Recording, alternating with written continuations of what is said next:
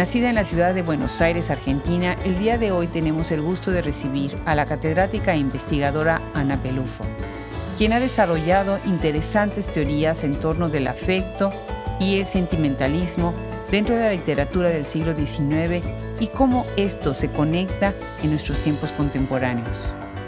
La profundidad, la seriedad y la importancia de su investigación se refleja en sus libros individuales, así como sus colectivos, en donde ha participado en volúmenes como Pensar el siglo XIX desde el siglo XXI, Nuevas miradas y lecturas a contracorriente, Entre hombres, masculinidades del siglo XIX en América Latina, es parte del volumen The Cambridge History of Latin American Women's Literature y El lenguaje de las emociones.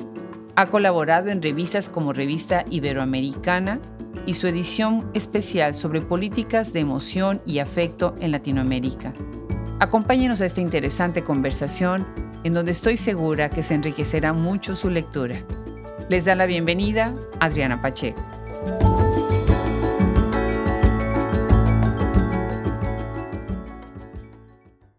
Tal y como lo dije en el blog que tenemos en Hablemos Escritoras, junio es un mes de fiesta y yo estoy encantada porque me estoy dando muchos regalos a mí, Adriana, y a todos los que nos escuchan. Y un regalo muy, pero muy especial el día de hoy es conversar con una de mis madres académicas, una gran mentora, una gran amiga, una gran inspiración en mi trabajo en la academia y en la vida personal también la doctora Ana Pelufo. Ana, muchísimas gracias por aceptar esta invitación. Gracias a ti, Adriana. Para mí es un honor haber sido invitada a este podcast por el que han pasado tantas colegas y escritoras a las que admiro y leo y bueno, me encanta que hayamos reanudado un diálogo que empezamos hace ya tanto tiempo, ¿no? Y una amistad. Exactamente, hace ya tanto tiempo y que además ha atravesado como campos, ¿no? porque hemos empezado en el siglo XIX y ahora vamos a lo, a, lo, a lo contemporáneo, que no es lo conservador, sino también es lo liberal, y vamos entre el género y lo que es la literatura. Bueno, pues empecemos esta conversación a la que le tengo tantas, tantas ganas de escuchar con una pregunta sobre tu trabajo como catedrática. ¿En dónde estás trabajando ahorita dando clases como profesora y como investigadora?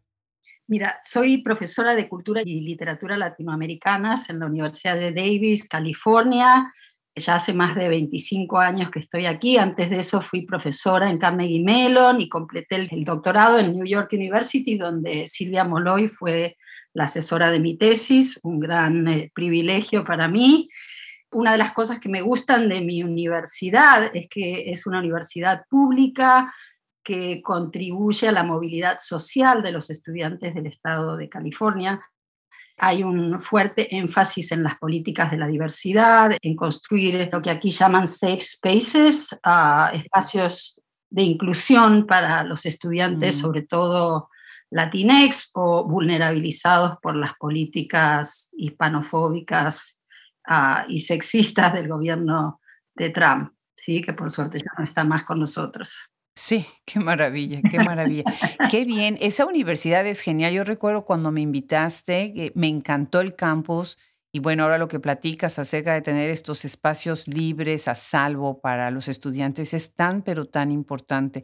Sobre todo nosotras siendo mujeres migrantes, aunque tengamos tantos años de vivir en Estados Unidos.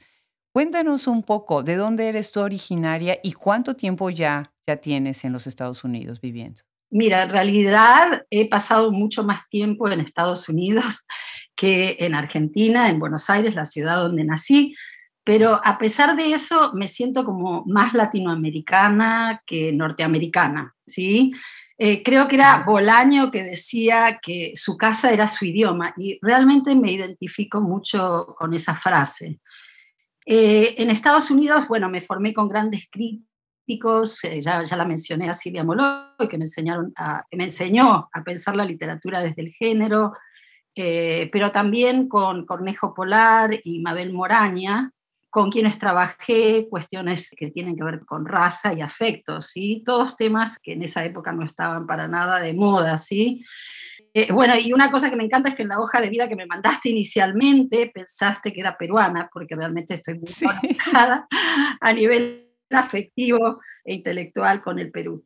creo que mi lugar de enunciación es un poco inusual, porque soy argentina, vivo en Estados Unidos y estudio literatura y cultura peruana desde aquí.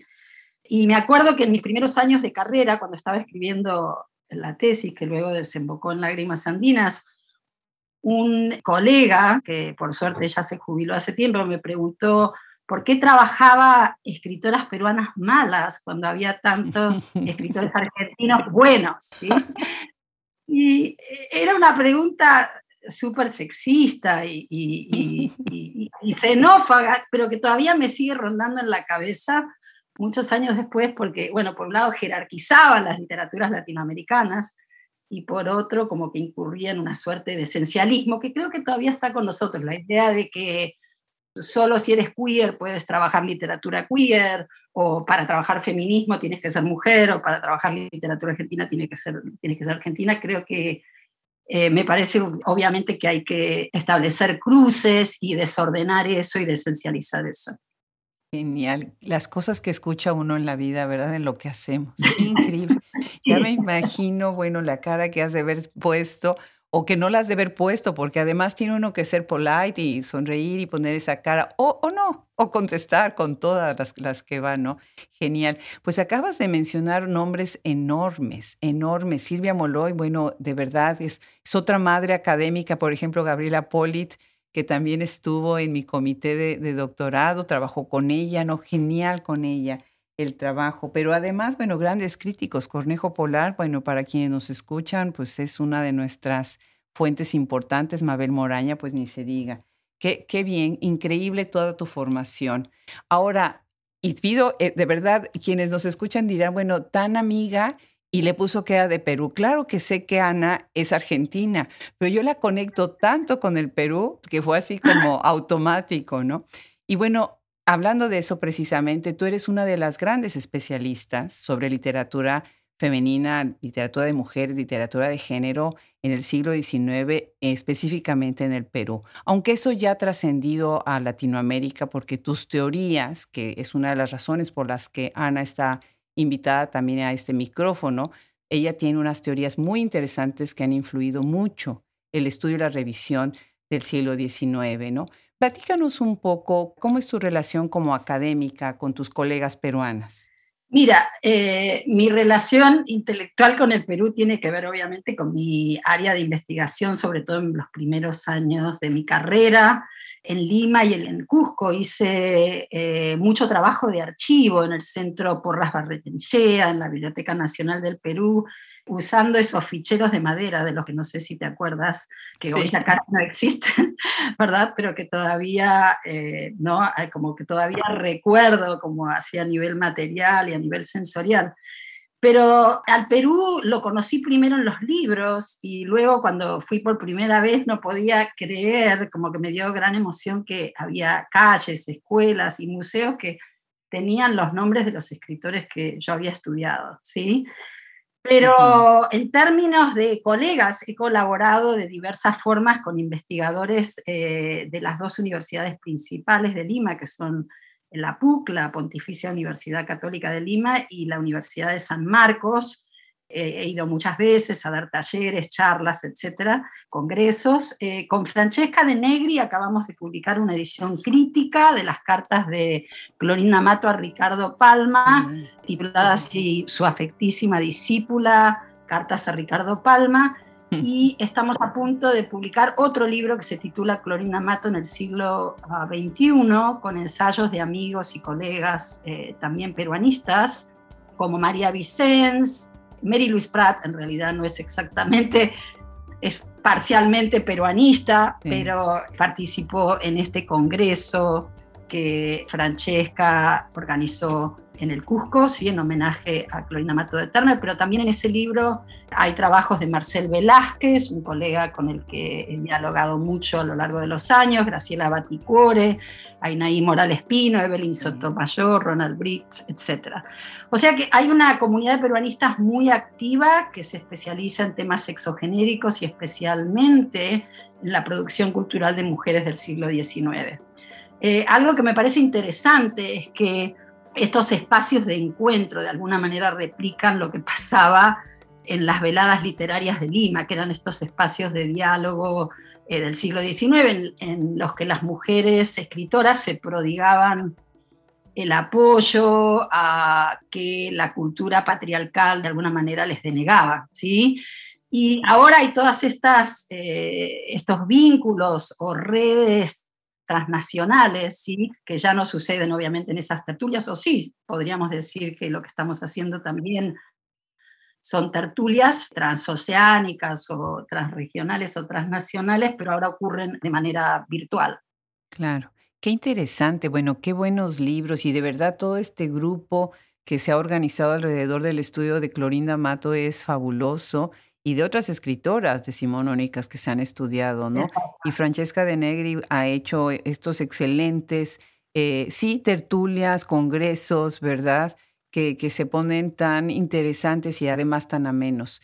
Algo que creo que mucha gente sabe del público que nos está escuchando en este momento, tal vez algunos no, es la existencia del ASA. Esta asociación gigantesca es la asociación más grande del mundo de estudios latinoamericanos y hace muchos años no existía en la ASA una sección especializada en siglo XIX sino estábamos juntos los que investigamos siglo XIX con colonial. Entonces, pues imagínense todos estos siglos juntos en donde pues no había nada en común, ¿no? Y finalmente, bueno, pues un grupo de decimonónicos decidimos independizarnos de los colonialistas a los cuales queremos mucho y respetamos y admiramos muchísimo, pero podemos tomarnos el café y la tertulia, pero cada quien investiga su periodo, ¿no? Claro. Y bueno, tú afortunadamente fuiste co-chair de esta sección durante mucho tiempo y se ha, crecido mucho, ¿no? Convidando a otros investigadores, dando premios muy buenos.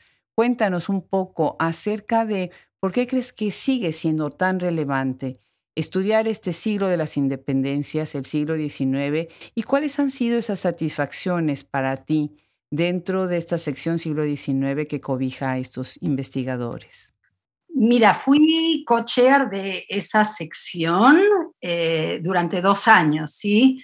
Con Mayra Botaro y luego me sucedió en ese puesto a Mayra junto con Ana Sabau, que hicieron un trabajo extraordinario, como tú dices, aumentando la visibilidad de los estudios decimonónicos en LASA.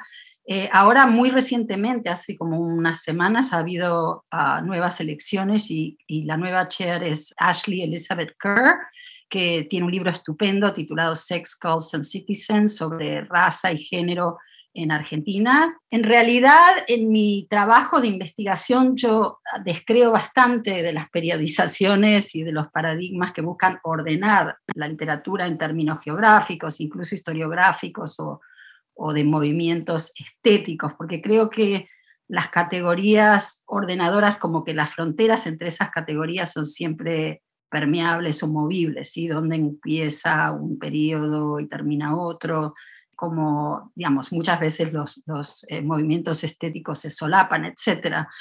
Pero sí, por cuestiones logísticas, sí me parece útil separar esos dos periodos que, por otro lado, como decía Martí, ¿sí? la colonia siguió viviendo en la República, o sea que todavía hoy hablamos de colonialismos internos dentro de las naciones eh, latinoamericanas, ¿sí? Pero cuando se formó esa sección, y eso se lo debemos mucho a tu liderazgo, Adriana, ¿sí? Porque yo heredé esa gestión de ti, ¿sí? Pero había un grupo de colonialistas muy activos en LASA, y los decimonónicos estábamos un poco en la periferia de esos encuentros, ¿sí? Entonces, gracias un poco a tus esfuerzos y al de muchos otros otros eh, estudiosos del siglo XIX, como eh, William Acri, eh, González Spiti, etc., ¿sí? se formó ese espacio de, podríamos decir, de cobijo ¿sí? para los estudiosos del siglo XIX, que realmente sirve mucho para la divulgación de archivos, ¿verdad? para establecer contactos con colegas trabajando temas similares y muchas otras cuestiones que facilitan ah, la investigación, ¿sí? Pero es un, es un trabajo que sigue, que continúa. Eh, dimos una serie de premios. ¿Te acuerdas que cuando tú estabas se instituyeron el premio al mejor libro y el premio al mejor artículo? Luego con Mayra instituimos el premio a la mejor tesis. Y ahora creo que estábamos tratando de hacer el premio al, mejor curso sobre el siglo XIX. Eh, no sé si eso se concretizó o no, ¿sí? en el que la gente iba a mandar un sílabos o un programa de curso de alguna manera creativo sobre el siglo XIX. Qué maravilla, eso del curso está genial. Sí, es cierto, es tan complicado hacer un currículum bueno eh, para los estudiantes que sea incluyente y a la vez que sea profundo, ¿no? Qué buena idea, qué buena idea. Quienes nos están escuchando podrían decir, bueno, ¿y el siglo XIX qué tiene que ver hoy en nuestras vidas, no? ¿Por qué, por qué seguir? ¿Por qué irse meter a ese archivo húmedo, oscuro, a veces, como dices tú, con los atriles todavía y los, los archiveros de madera, ¿no? Casi, casi cayéndose con la polilla. ¿Cómo traer, cómo hacer que los vasos comunicantes y las influencias de este siglo que se ve en su literatura escrita, ¿no? Por mujeres, cómo traerlas a lo cultural, a lo contemporáneo, a las dinámicas de la sociedad hoy en día? Qué buena tu pregunta, Adriana. Eh, mira, se me ocurre que a nivel ideológico lo que dices de los vasos comunicantes serían tal vez eh, preocupaciones comunes o, debates feministas eh, de larga data. Por ejemplo, desde la época de Sor Juana hasta el presente, ¿sí? las mujeres como escritoras o las mujeres intelectuales como que han esbozado diversas críticas al heteropatriarcado, han formado comunidades de, de, saber y de conocimiento que no siempre fueron cohesivas, bueno, en términos de raza y clase, ¿sí? Una pregunta que cuando yo, bueno, por ejemplo, ahora estaba enseñando un curso sobre escritura femenina que seguía como un paradigma cronológico, ¿no? Y una pregunta que surge una y otra vez en la literatura femenina premoderna o anterior al siglo XX es cómo autorizarse en la esfera pública, cómo acceder a la racionalidad o a un mundo intelectual que por los siglos de los siglos era definido como masculino, ¿sí?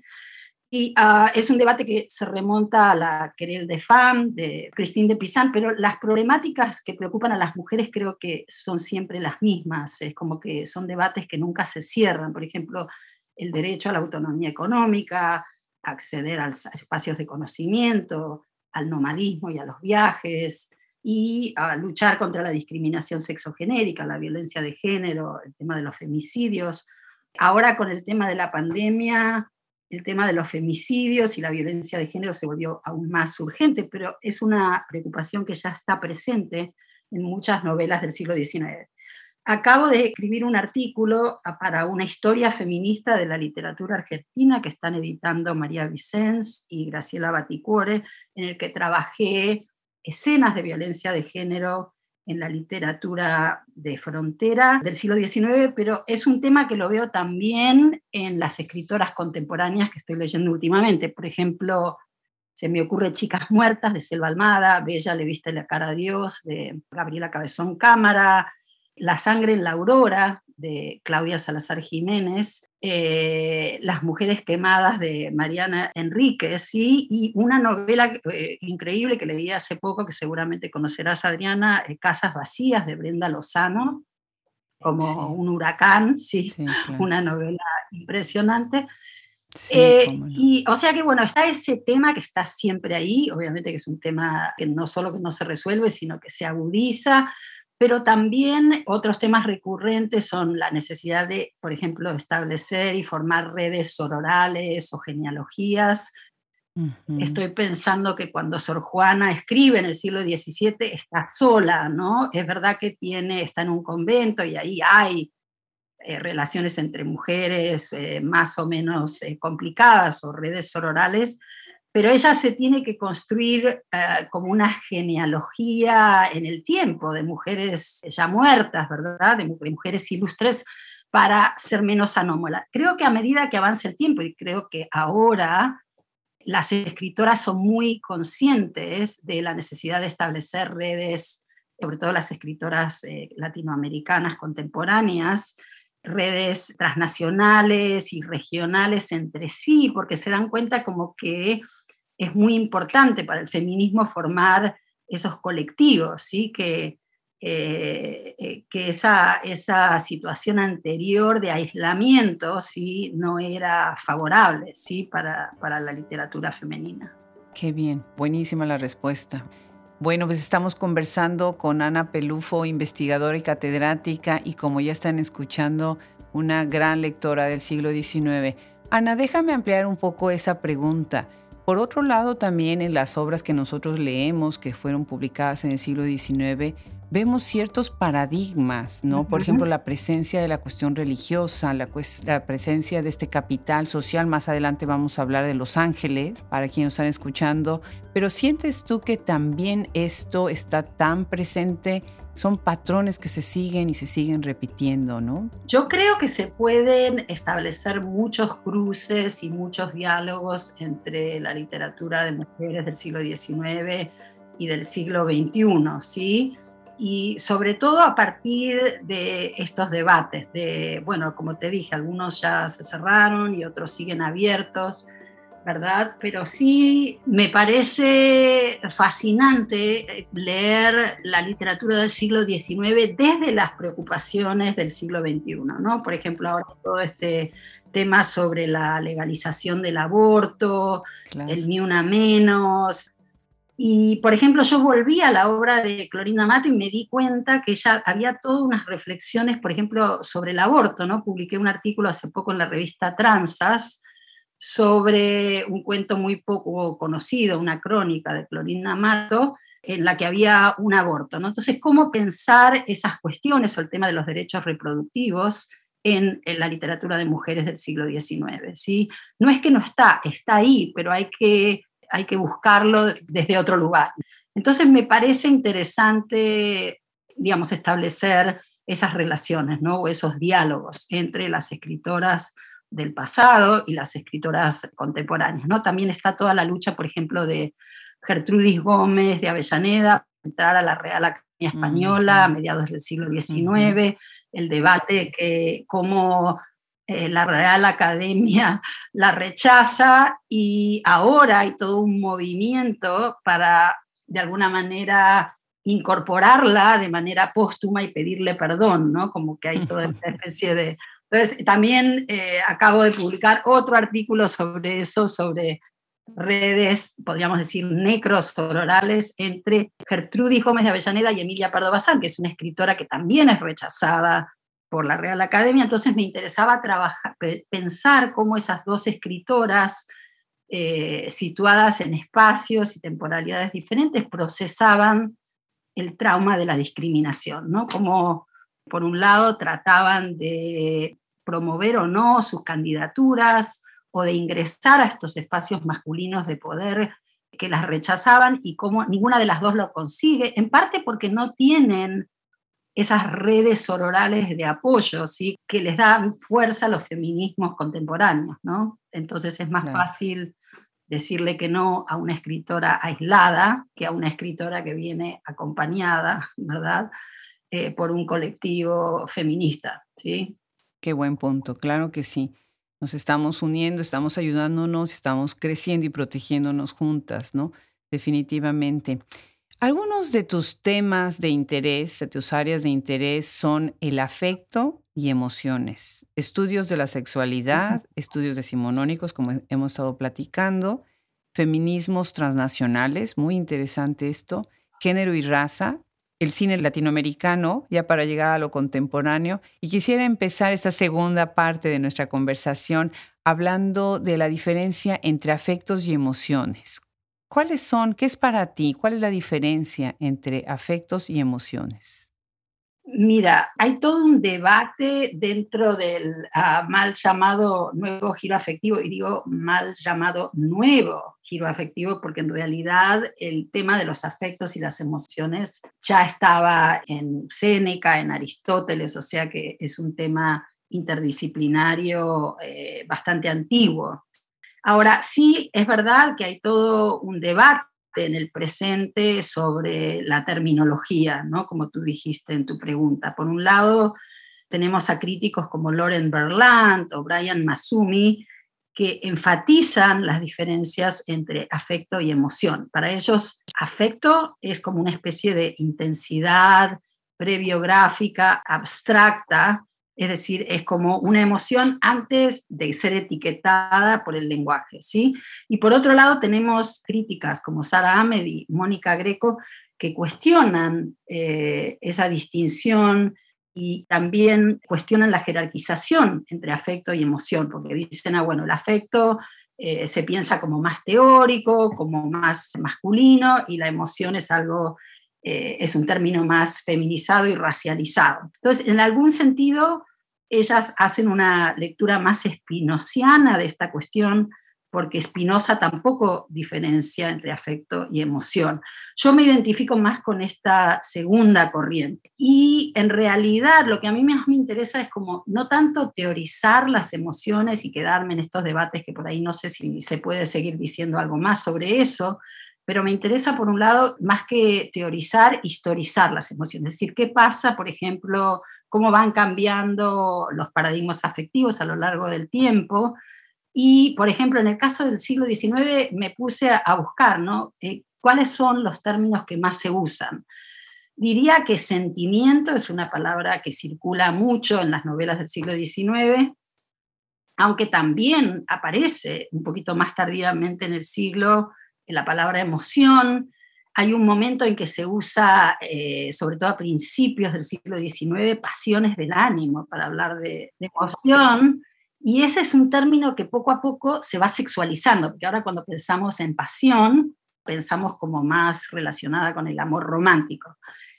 Y por otro lado, por ejemplo, el término afectos aparece mucho también a lo largo del 19 como sinónimo de cariño, o por ejemplo en las cartas, ¿no? Eh, por ejemplo, el título de, de, la edición de las cartas que hicimos de Clorina Mato. Ella dice, se define a sí misma su afectísima discípula, Gertrudis Gómez firma muchas de sus cartas con la palabra con mucho afecto. Y, por ejemplo, también hay un texto de, Esteban Echeverría que se titula Afectos íntimos, pensando en los afectos como sinónimos de emociones.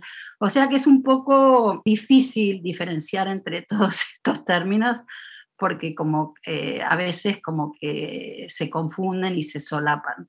Qué bien, qué bien, claro que sí.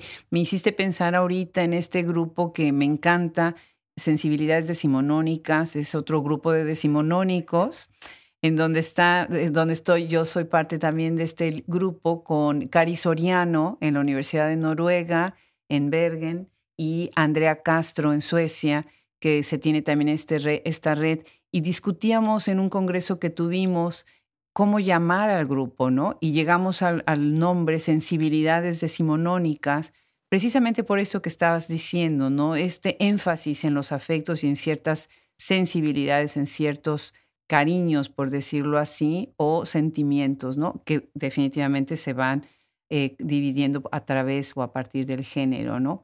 Y aquí entonces tú entras, déjame acá empezar a hablar sobre tu disertación doctoral, que además es una joya, una joya eh, sobre indigenismo, el título es Indigenismo, Caridad y Virtud Republicana, Discursos de Género y Etnicidad en Clorinda Mato de Turner.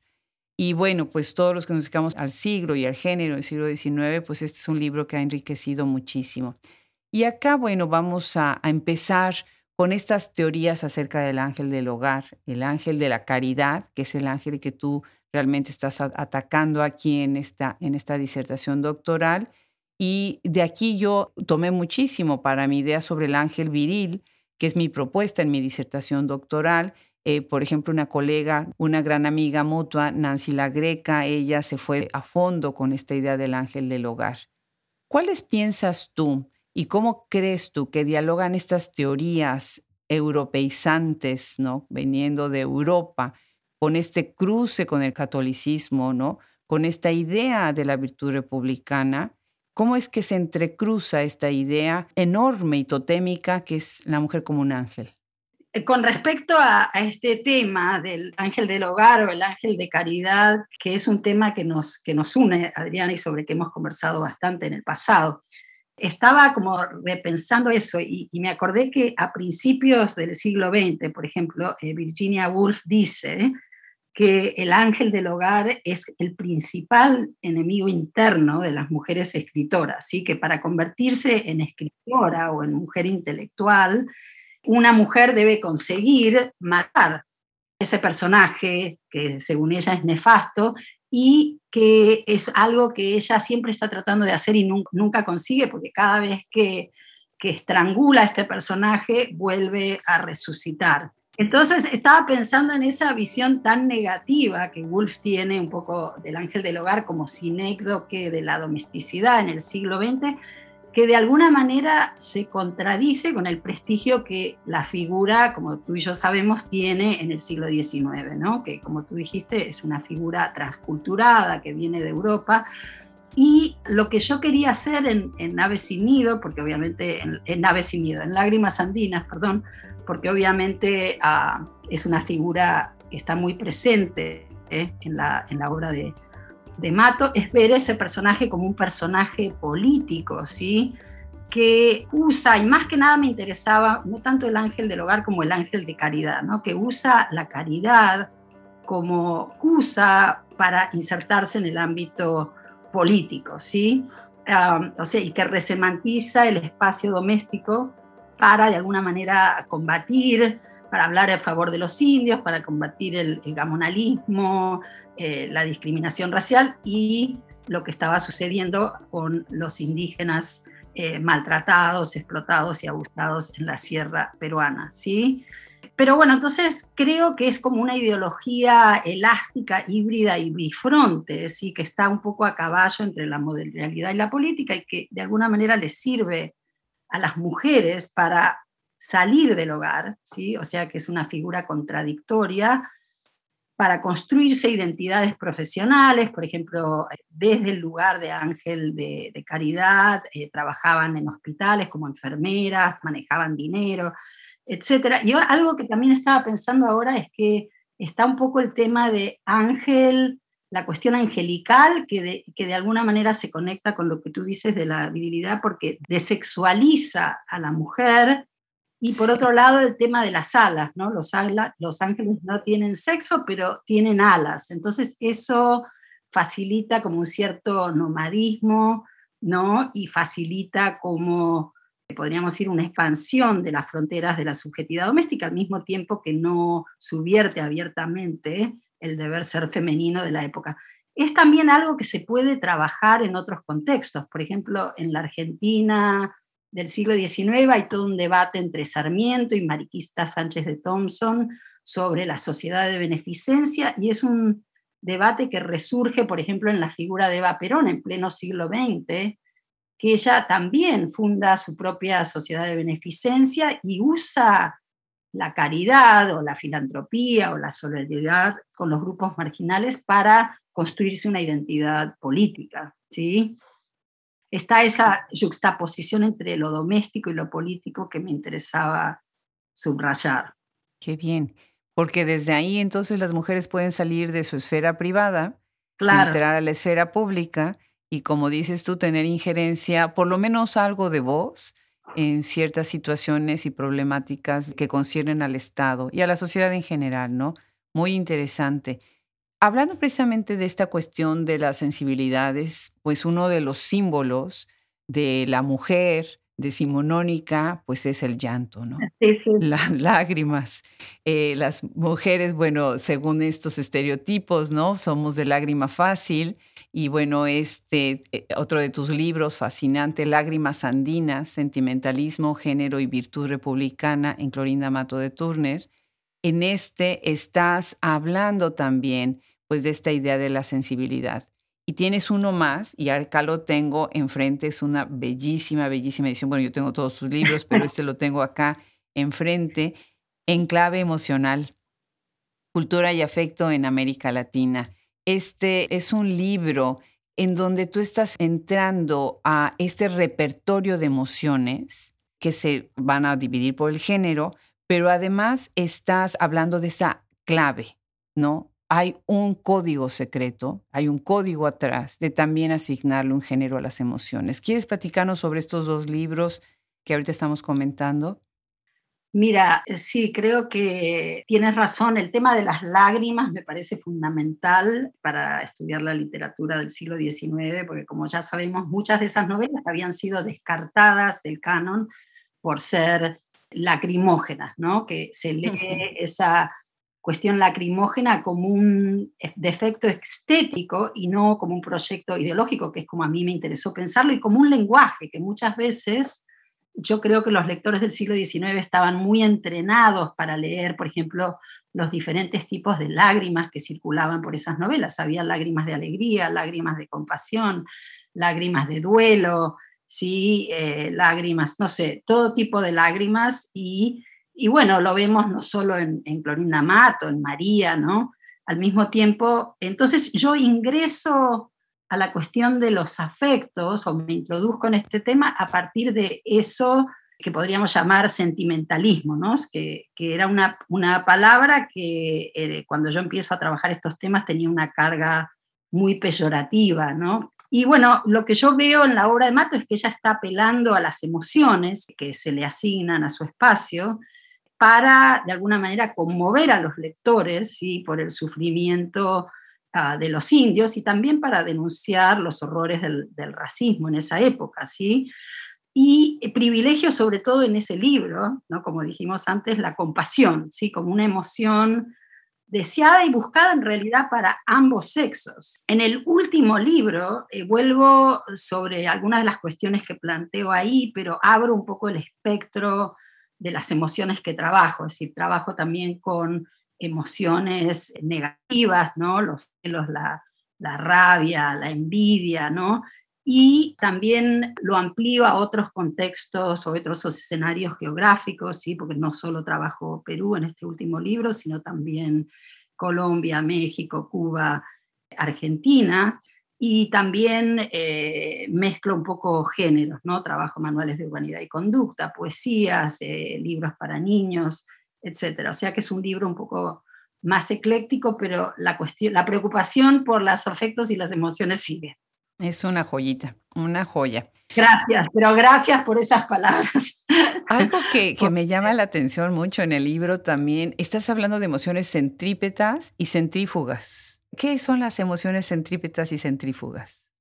Mira, eh, lo pienso sobre todo en términos de, estoy pensando en comunidades que pueden ser comunidades nacionales o comunidades de sentimiento y en cómo las emociones circulan dentro de esas comunidades generando, podríamos decir, acercamiento o distanciamiento entre los cuerpos.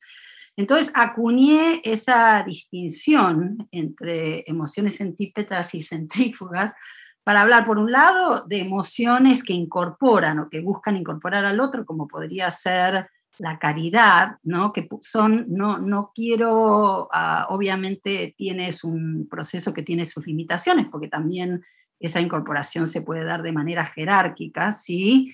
Y se puede prestar al paternalismo y al maternalismo, pero es un esfuerzo incorporador que hay que valorar. Y por otro lado tenemos esas emociones que expulsan al otro a los márgenes, como por ejemplo el odio o la vergüenza, o el, no la vergüenza, perdón, el odio tal vez y el asco serían las emociones que ilustrarían esos procesos, porque de alguna manera generan más que acercamientos, distanciamientos, ¿sí? Entre las diversas subjetividades. E, es muy interesante porque aparte de lo que es también estudiar y hacer estos estudios académicos, es que a veces nos faltan las palabras, ¿no? Se necesitan acuñar los términos porque hay cosas que se nos han enseñado de una manera tan hegemónica, ¿no?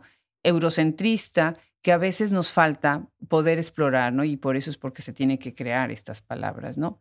Otra cosa que me llama mucho la atención es cómo tú eres un buen ejemplo de cómo un académico atraviesa los siglos, ¿no? Cómo se, hay una formación que es, bueno, nuestra base, tuya y mía es del siglo XIX, pero eso lo traemos a lo contemporáneo desde distintas maneras. Y hay un artículo tuyo en donde estás hablando de la figura de la femme fatal, de la mujer fatal. Que además, bueno, pues, ¿cómo no hablar de la mujer fatal, no? Platícanos un poco sobre esto. Es un artículo buenísimo donde eh, está titulado De todas las cabezas quiero la tuya. Figuraciones de la femme fatal en Delmira Agustín y además, bueno, qué personaje, ¿no? Magnífico. Cuéntanos sobre esta idea de la femme fatal. Eh, me encanta, Adriana, que menciones ese artículo, porque es un artículo que escribí hace como 15 años, pero me fascina la poesía de Agustini y además es una escritora que fue una de las primeras víctimas de un feminicidio, porque su marido la asesinó cuando ella tenía 28 años, y cuando ella trató de darlo. Y acabo la de enseñar en uno de mis cursos y me sorprendió que eh, era un curso de pregrado, ¿sí? la leímos junto con Storni y con Mistral y a los estudiantes les fascinó en la poesía de Agustini. Pero creo que sí, que efectivamente el, modernismo, como tú dices, es un corpus eminentemente masculino y misógino en el que casi no hay escritoras, ¿sí? Entonces Agustini está tratando de insertarse en el coto cerrado, en ese coto cerrado en el que están, bueno, Martín, Nervo, Darío, Casal, Silva, y en el que no se ve a la escritora o a la poeta como una productora cultural, sino como una musa más que nada, ¿no? Y creo que ella utiliza la máscara de la nena, no, no creo, es como lo bien lo ha, estudiado Silvia Moloy en un artículo extraordinario que seguramente conocerás, titulado Dos lecturas del cisne, en el que ella lee esta pose de Agustina, Agustini, de la nena, así que usa para presentarse en público, por ejemplo, le escribe cartas a su amado utilizando un poco la media lengua de los bebés, ¿no? como baby talk, etcétera, para esconder ese, eh, encubrir ese erotismo explícito y muy desbordado que resultaba muy amenazante para la época, ¿sí? Y, pero entonces yo busqué un poco desviar la atención hacia otra figura que también circula en su poesía, que es la de la fan fatal, como tú dices. Y Unamuno es el primero que nota esta fascinación que tiene Agustini, él dice como de acariciar y convertir en joya la cabeza del amado muerto, ¿sí? de armar, por ejemplo, collares con las cabezas de su amante. Y, eh, y, yo pensé, bueno, lo que está tratando de hacer Agustín, por un lado es como que está masculinizando, podríamos decir, la figura de la amada muerta de alguien como Nervo, ¿no? como en la amada inmóvil, que es algo que también hace eh, Mistral en los sonetos de la muerte.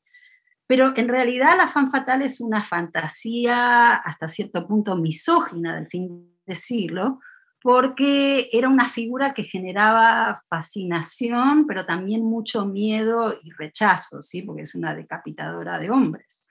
Entonces, Agustini se apropia de esta figura, no solo la cultura la ve a ella a veces como una nena o a veces como una fan fatal, sino que ella interioriza esta figura y podríamos decir que es una especie de trampa, se presenta a sí misma como una fan fatal y como dice Audrey Lord, the master's tools will never dismantle the master's house, ¿sí? porque es como está tratando de construir una poesía erótica interiorizando esa fantasía misógina masculina. Y la otra cosa terrible y paradójica es que ella eh, finalmente acaba siendo eh, asesinada o decapitada por su propio marido, ¿sí? que se convierte en una, en una Ofelia más que en una Salomé en la vida real, ¿sí? Pero la poesía realmente de Agustini es extraordinaria, ¿sí? Así que me encanta volver a ella constantemente y releerla y, y bueno, o sea que no pensarla solo en términos ideológicos, sino también como un placer sensorial, estético, ¿sí? que es algo que tiene la poesía Qué enriquecedor estar dialogando entre la obra y la vida, ¿no? De la misma escritura, porque no podemos darle más peso a uno o al otro y no podemos darle peso a la obra e ignorar por completo la, la historia, ¿no? Por otro lado, me imagino a los estudiantes. Han de haber estado fascinados ante el poder de la palabra de esta gran poeta, como acabas de mencionar, y cómo ella misma estaba atrapada, ¿no? En, muchos discursos qué es lo que sucede o sucedía y sigue sucediendo con muchas escritoras que, que, están tratando de utilizar el, idioma, la lengua, ¿no? la herramienta que le da la escritura, pero al final de cuentas pues siguen atrapadas, ¿no? Muy interesante. Estás diciendo, por ejemplo, ahí que esta idea no es eh, convertir a masculinizar y convertirlas en anarquistas sexuales, ¿no? Eh, lo cual es, bueno, pues es, es así, es risible, ¿no? Definitivamente. Por otro lado, estás trabajando lo que es cine latinoamericano, ¿no? Ya en temas más contemporáneos. ¿Cómo ves tú la producción cinematográfica también desde las teorías de los afectos y del género?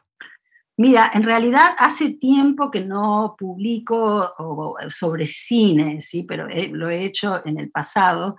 Eh, y creo que la cuestión de los afectos eh, ha sido muy trabajada eh, en el cine y está siendo trabajada ahora, en parte porque el, cinematógrafo es un espacio donde los espectadores pueden sufrir, temblar o llorar a juras, ¿no? esta cosa un poco de, de que siempre tenemos que ocultar esas emociones. Y hay un libro de Laura Podalski, que ella empezó a trabajar muy tempranamente, cuando nadie lo estaba haciendo, los afectos en el cine, así que recomiendo su libro. Y hay también bibliografía sobre el miedo, el cine del terror, ¿sí? Eh, la violencia. O sea que es algo que se está trabajando, pero creo que ahora muchos de esos debates sobre cine parecen haber migrado al campo de las series televisivas, ¿no? que se habla de como el boom de la televisión, sobre todo ahora en la pandemia, y se podría decir que estas series ocupan el espacio que las novelas de folletín tenían en el siglo XIX, ¿no? O sea que si volviera a trabajar a cine, creo que me, me tendría o me ocuparía más de esto, ¿sí? En cómo funciona la serialidad y en los efectos emocionales que eso produce en las tecnologías de entretenimiento. Por ejemplo, ahora hay muchos directores de cine, muy prestigiosos, como por ejemplo en Argentina, que es el caso que conozco más, Lucía Puenzo, Israel Catano, que de repente se pusieron a hacer series, ¿no? como Cromo o El Marginal, que fueron exitosísimas. Y por otro lado también hay series como, por ejemplo, sobre los temas que están trabajando las escritoras, como series sobre la violencia doméstica, como maltratadas, o una que se titula Monzón, en la que colabora, por ejemplo, eh, Rita Segato. ¿sí? O sea que hay como muchos cruces entre cine, literatura, academia y pensamiento feminista que estoy explorando más que nada a nivel pedagógico, porque muchas veces en mis cursos trabajo estas cuestiones, pero a veces no tenemos tiempo de trabajar todo lo que querríamos y tengo que privilegiar eh, los temas ¿no? que estoy trabajando, pero son temas sin duda ah, fascinantes y que de alguna manera nos convocan a todos ¿no? a pensar ciertas cuestiones. Me encanta este último comentario que haces, pues habla de tu rigurosidad, ¿no? De qué tan profunda eres como académica y como investigadora, que creo que ese es el entrecruce que debe de haber entre la academia y los lectores, ¿no?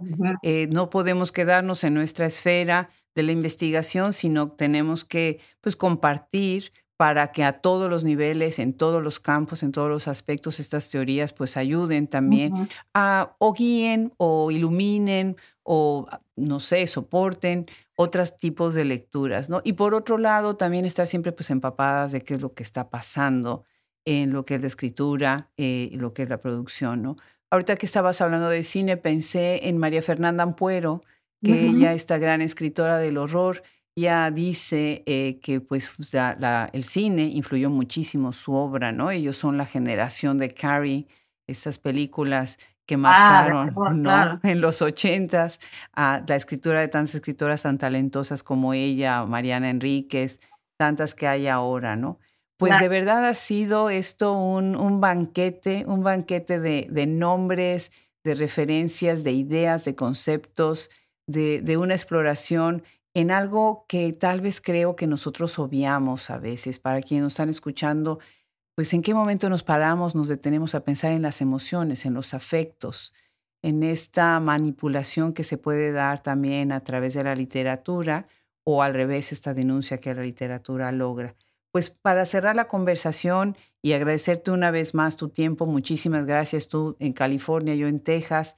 ¿Quieres agregar algo más para, para despedirte?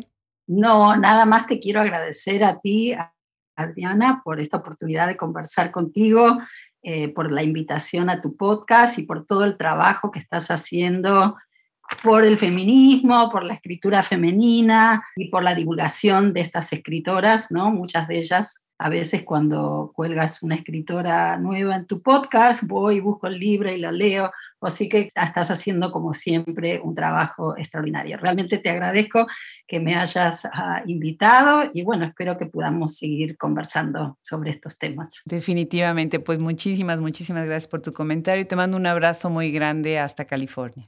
Un abrazo, ¿sí? Adiós.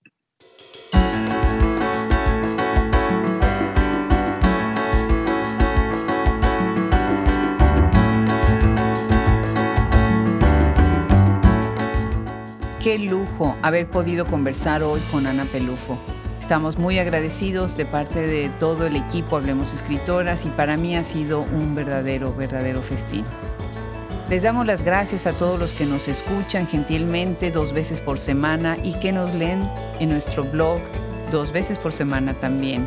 También muchas gracias para todos los que nos apoyan en nuestra enciclopedia y pronto en nuestra tienda web esperaremos seguir contando con ese apoyo. Muchísimas gracias al equipo que forma Hablemos Escritoras, todos los que están en la edición, edición de podcast, edición de audio, social media, los colaboradores. Les agradezco a todos ellos su trabajo incansable por este proyecto. Quedo a la espera de reunirnos de nuevo alrededor de este micrófono y les mando un abrazo enorme. Yo soy Adriana Pacheco.